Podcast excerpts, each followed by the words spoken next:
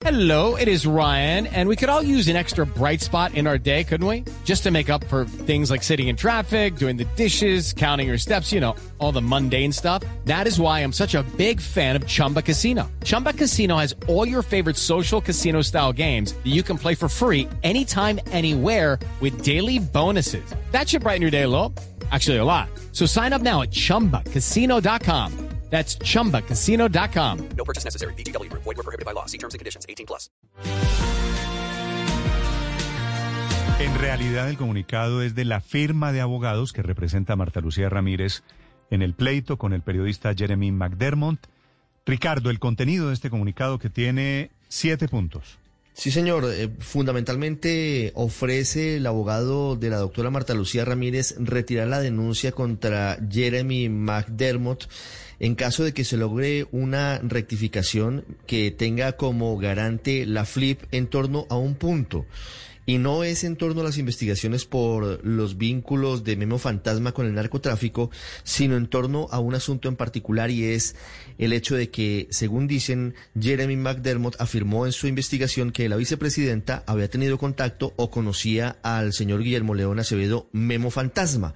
Y en el comunicado además se aclara cuál es la ruta a través de la cual la vicepresidenta se entera de que está en camino esta investigación.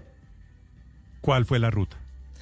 La ruta, según el comunicado, es una comunicación del doctor Juan Ricardo Ortega, hoy presidente del Grupo Energía de Bogotá, que dicen le contó a la doctora Ramírez que Jeremy McDermott estaba indagando en el caso. Ella luego pues llama a Jeremy, hablan sobre el asunto.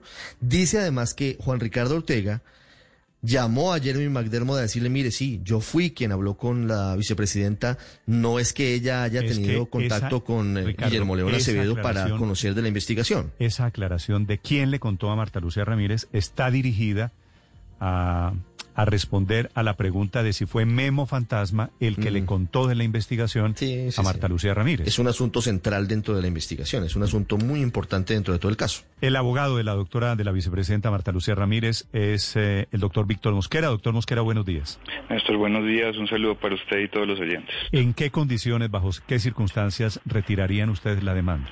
Simplemente que se haga esa aclaración porque realmente el periodista incurrió fue en una imprecisión o inexactitud que consideramos si no se rectifica o se aclara queda en el ambiente que ella sí conoce o ha tenido alguna relación con esta persona que relacionan como Memo Fantasma. Sí, ¿cómo lo dice Jeremy McDermott en el, en el artículo, doctor Mosquera? ¿Cómo se refiere a esa posibilidad de que la vicepresidenta hubiera hablado o conocido a Memo Fantasma? A él se le pregunta directamente eh, sobre el tema de la vicepresidenta y él manifiesta que ella le dijo que no conocía bien al señor eh, Memo Fantasma, cuando realmente antes de esta conversación la señora vicepresidenta le había dicho por chat y por vía telefónica que ella no conocía y que no había tenido ninguna relación con él. Creo que él confunde los términos y semánticamente cambia las palabras y eso lleva a una implicación que no corresponde. Antes de esta instancia, antes de instaurar la denuncia, ¿usted como abogado de la vicepresidenta intentó hablar eh, con Jeremy McDermott y buscar que se hiciera la aclaración? Sí, por supuesto. A él se le solicitó una rectificación, rectificación que no atendió eh, y precisamente eh, se presentó una denuncia penal no con el ánimo de criminalizar una investigación periodística y no es el ánimo de esta oficina hacerlo. Lo único que se va a buscar es que eh, et- etapa previa a la denuncia penal hay una conciliación en- ante la fiscalía donde se le pueda exponer a este periodista esas imprecisiones y pues él pueda tener esos argumentos de convicción para aclararle a la opinión pública esta situación. Sí, doctor Mosquera, ustedes lo citan en el comunicado.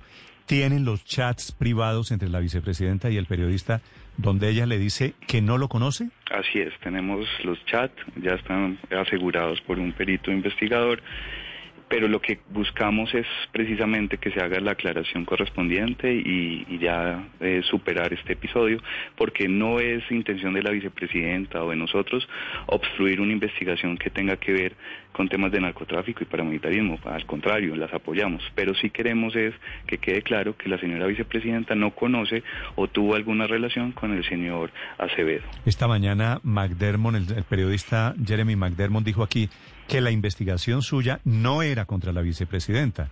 sino que era contra Memo Fantasma.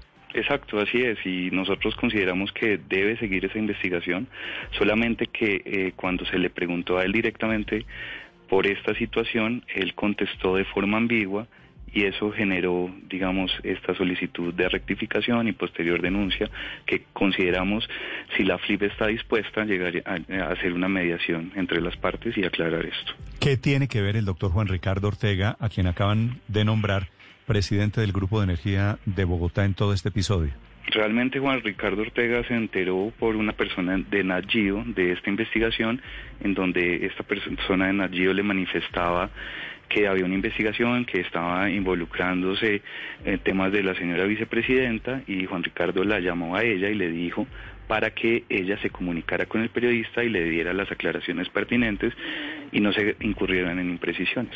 ¿Y eso qué cambia? ¿Por qué lo citan ustedes en el comunicado? Lo que, lo que cambia es que el señor eh, Mark Dermond, eh, a, ante la opinión pública, ha tratado de difundir que eh, fue el señor Acevedo o personal de la DEA que se comunicaron directa o indirectamente con la vicepresidenta para darle a conocer que había una investigación sobre él y ese digamos esas diferencias son importantes aclararlas. Eh, doctor Mosquera, con lo que nos está diciendo, siento que usted como defensor de la vicepresidente quiere ya bajarle el volumen a la denuncia. Incluso nos está diciendo que podrían conciliar con la intermediación de la FLIP. ¿Por qué no recurrieron inicialmente a la tutela como para pedir la, la, la, aclaración o la rectificación, que es lo que comúnmente a veces se utiliza, y, y, recurrieron en cambio a una denuncia por difamación. Bueno, aquí yo sí quiero ser un poco claro y es, se hizo la solicitud de rectificación en el mes de abril. Hay una sentencia CEU del 2019 de la propia Corte Constitucional que dice que la tutela es subsidiaria y que el mecanismo principal es o la demanda civil o la denuncia penal, a lo cual se atiende y se recurre a hacer una denuncia penal no con el propósito que esto llegue a, criminalizar al periodista, simplemente que se llegue a esa instancia que prevé ese proceso en temas de conciliación. Doctor Mosquera, ¿la eventual mediación, la eventual conciliación sería con quién y ante quién? ¿En qué circunstancias? Le estamos buscando que sea directamente con la FLIP y entre las partes, que se siente la señora vicepresidenta y el señor Jeremy McDermott y puedan conversar y ella exponerle sus argumentos y darle las pruebas objetivas para que él aclare, si lo considera, ese punto en específico. Doctor Mosquera, muchas gracias. Okay, round two. Name something that's not boring. A laundry? Ooh, a book club. Computer solitaire, huh?